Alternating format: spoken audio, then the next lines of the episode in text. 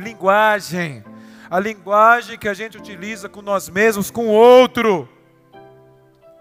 Você é isso, você é aquilo.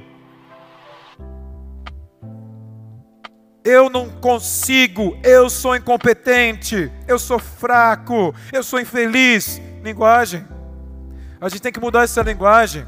Você tem que prestar atenção qual a qualidade das músicas que você escuta. Estou brincando.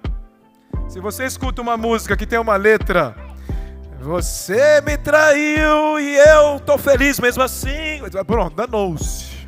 A gente tem que pensar. A linguagem que você está usando, às vezes a gente está adjetivando as outras pessoas.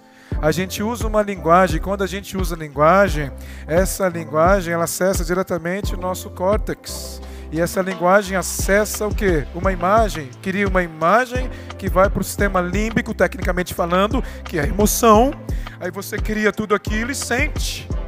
A linguagem, ela faz a gente começar a criar isso, é a repetição constante. Se você tem uma linguagem, uma conversa com você negativa, isso se torna realidade. Profecia autorrealizável. Você fala tanto aquilo que vira verdade. Com as pessoas.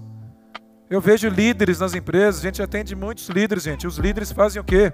Os líderes, alguns é, criticam, você é incompetente, você não serve para ser um líder. Você não, não é um bom profissional.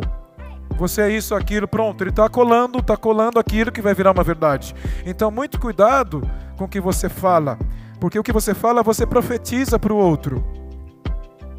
Aquilo que você, entre aspas, profetiza pode se tornar realidade. Repita o seu Ikigai todos os dias. Aquela missão suprema é uma repetição de uma linguagem positiva daquilo que você quer.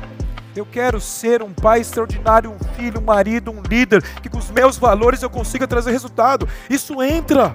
De repente você fala, nossa, eu estou bem. Se faz bem, continue. Aí você não vai se enganar pela mente. Esse é o poder de uma linguagem.